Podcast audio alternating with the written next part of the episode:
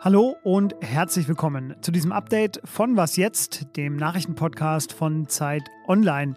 Es ist schon wieder Februar, um genau zu sein, der erste. 2022 schreitet also genauso schnell voran wie all die anderen Jahre zuvor. Nur mein Name, der ist noch immer der gleiche. Hallo, hier ist Fabian Scheler. Das sind meine Themen heute. Warum die guten Zahlen vom Arbeitsmarkt auf den zweiten Blick doch nicht ganz so gut sind warum auf die beiden Polizisten in Kusel geschossen wurde und warum sie heute ihr Passwort ändern sollten. Immer gleich bleibt das hier. Der Redaktionsschluss für diesen Podcast ist 16 Uhr. Aktuellen Arbeitslosenzahlen, die melden wir in der Regel hier nicht bei uns im Podcast.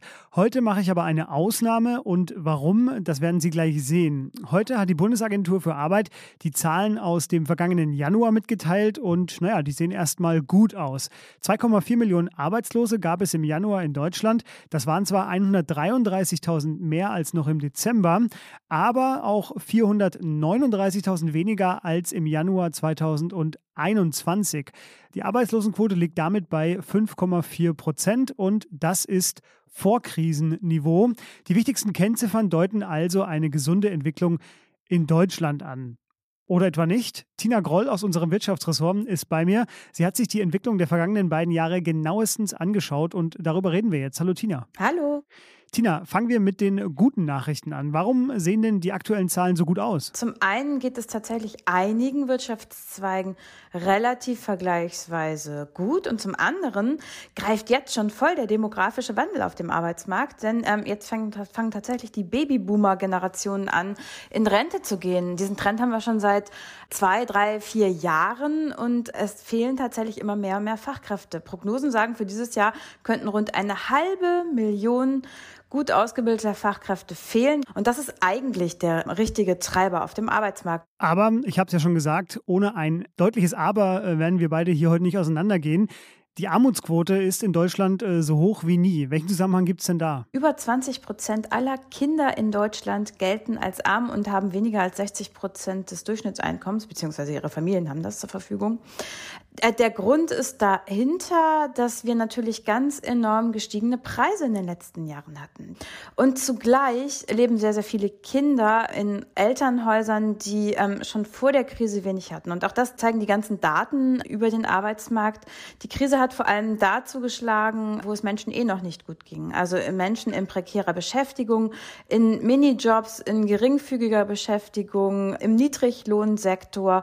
All diese Menschen haben unter der Krise gelitten. Es gibt noch so eine Zahl, für die man etwas länger auf die Analyse gucken muss, und zwar die finanziellen Einbußen. Was verraten uns denn die? Naja, finanzielle Einbußen in der Krise hatten natürlich jene Menschen, die ähm, insbesondere von den Corona-Einschränkungen ganz maßgeblich betroffen waren. Also Menschen, die in der Gastronomie gearbeitet haben, die in Niedriglohnjobs, zum Beispiel in Friseursalons etc. tätig waren, also die von diesen ganzen Lockdown-Maßnahmen, Schließungen etc. betroffen waren. Auch die Kulturschaffenden, die Solo-Selbstständigen. Für die gab es keine Wirtschaftshilfen. Für die gab es lediglich, ja, großartig, die, die Möglichkeit, in die Grundsicherung Versicherung zu gehen. Da wurde vielleicht dann das Vermögen geschont. Also wer eine Altersvorsorge hatte als solo-selbstständiger Künstler und in der Pandemie viele Monate lang nicht auftreten durfte oder nur eingeschränkt auftreten durfte, der musste dann nicht sein Erspartes aufbrauchen. Aber natürlich hilft mir dann Hartz IV in der Krise auch nicht unbedingt so sehr weiter. Und auch das trägt natürlich dazu bei, dass Armut steigt. Allerdings muss man auch sagen, die Zahl der Hartz IV-Empfängerinnen und Hartz IV-Empfänger ist nicht drastisch gestiegen. Jetzt war 12 Euro Mindestlohn Mindestlohn eine der zentralen SPD-Forderungen äh, im Wahlkampf. Welche anderen Maßnahmen plante die neue Bundesregierung noch? Dazu gehört zum Beispiel, dass man bei den Minijobs die Geringfügigkeitsgrenze anheben will. Künftig können Menschen in Minijobs nicht mehr 450, sondern 520 Euro ähm, verdienen. Mm, es gibt allerdings Kritiker und Kritikerinnen, die einwenden, naja, das löst das Problem im Niedriglohnsektor überhaupt nicht. Im Gegenteil, wir vergrößern das Problem mit den Minijobs nur, denn der ganze Bereich wird natürlich gewissermaßen ausgeweitet. Mm, und auch andere Forderungen laufen so ein bisschen ins Leere. Also bei den Energiekosten ist relativ wenig, da wird viel erhöht, es gibt viele mehr Ab Ausgaben, aber ähm, wenig Einsparung und wenig Entlastung. Und auch die Abschaffung des Solis zum Beispiel, der ja in diesem Jahr erstmals dann wirklich wirken wird, der hilft natürlich relativ wenig, wenn man wirklich von Einkommensarmut bedroht ist. Also es gibt in Deutschland mehr Arbeit, allerdings auch mehr Armut. Das ist in aller Kürze das, was Sie wissen müssen. Alles andere hat gerade Tina erklärt. Vielen Dank dir, Tina. Danke, tschüss. Einen Tag nach dem Doppelmord an einer Polizistin und einem Polizisten in Kusel haben die Ermittler sich heute erstmals ausführlich geäußert. Der Kaiserslauterner Staatsanwalt Stefan Orten sagte, gegen die zwei Tatverdächtigen, von denen schon die ganze Zeit die Rede ist, den 38-Jährigen und den 32-Jährigen, hat der Ermittlungsrichter beim Amtsgericht Kaiserslautern Haftbefehl erlassen. Die beiden Beschuldigten sitzen nun in Untersuchungshaft. Mittlerweile haben die Ermittler auch einen Verdacht, warum die beiden Tatverdächtigen das Feuer auf die Polizisten eröffnet hatten. Der Ermittlungsrichter geht davon aus, dass die Tat gemeinschaftlichen Mord darstellt, dass diese Tötung der beiden Polizeibeamten dazu diente, die vorangegangene Jagdwilderei zu verdecken.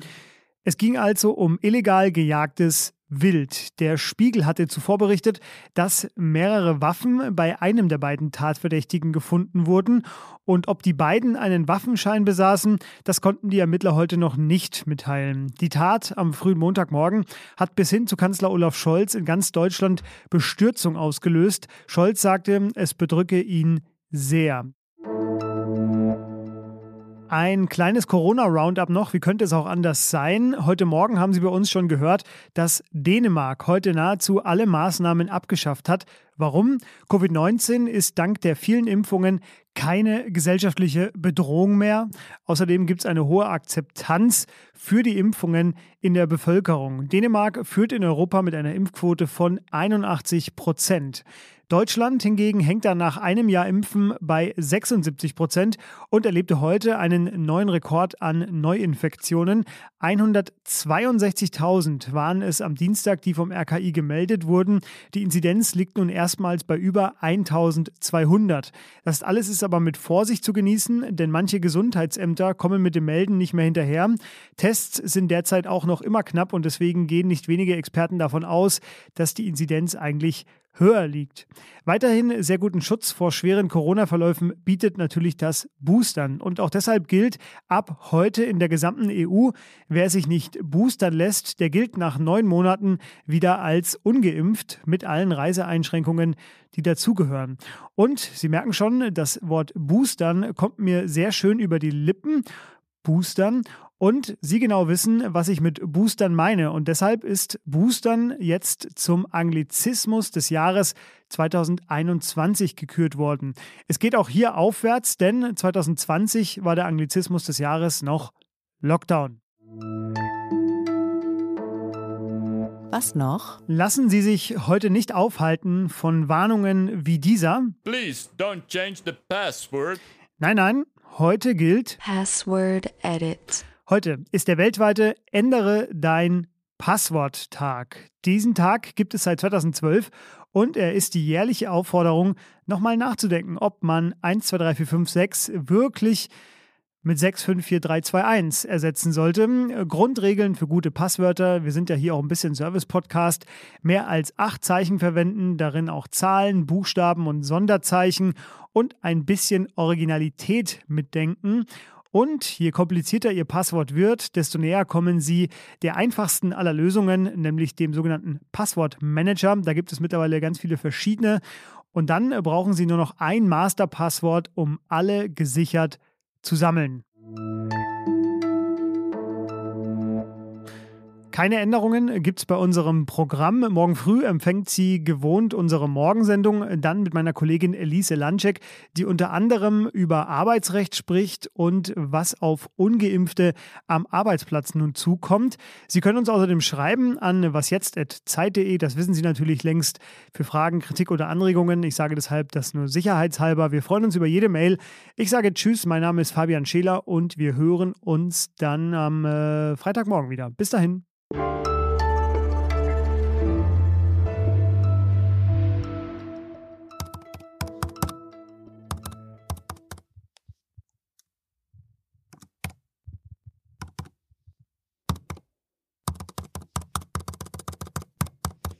So, liebe Kolleginnen, das Passwort für unseren Mail-Eingang ist jetzt auch geändert.